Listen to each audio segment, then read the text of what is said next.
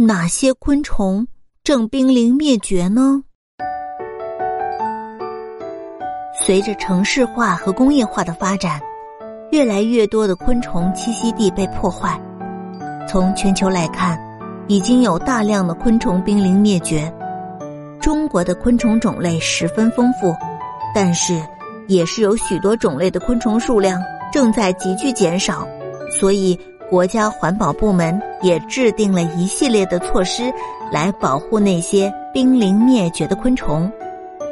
中华孔蠊、金斑喙凤蝶，还有陈氏吸孔蠊。它们都是我国的国家一级保护对象，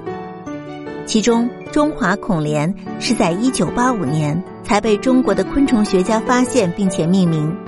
而金斑喙凤蝶则是我国特有的珍稀物种，陈氏吸孔莲则是在二零一零年被正式报道。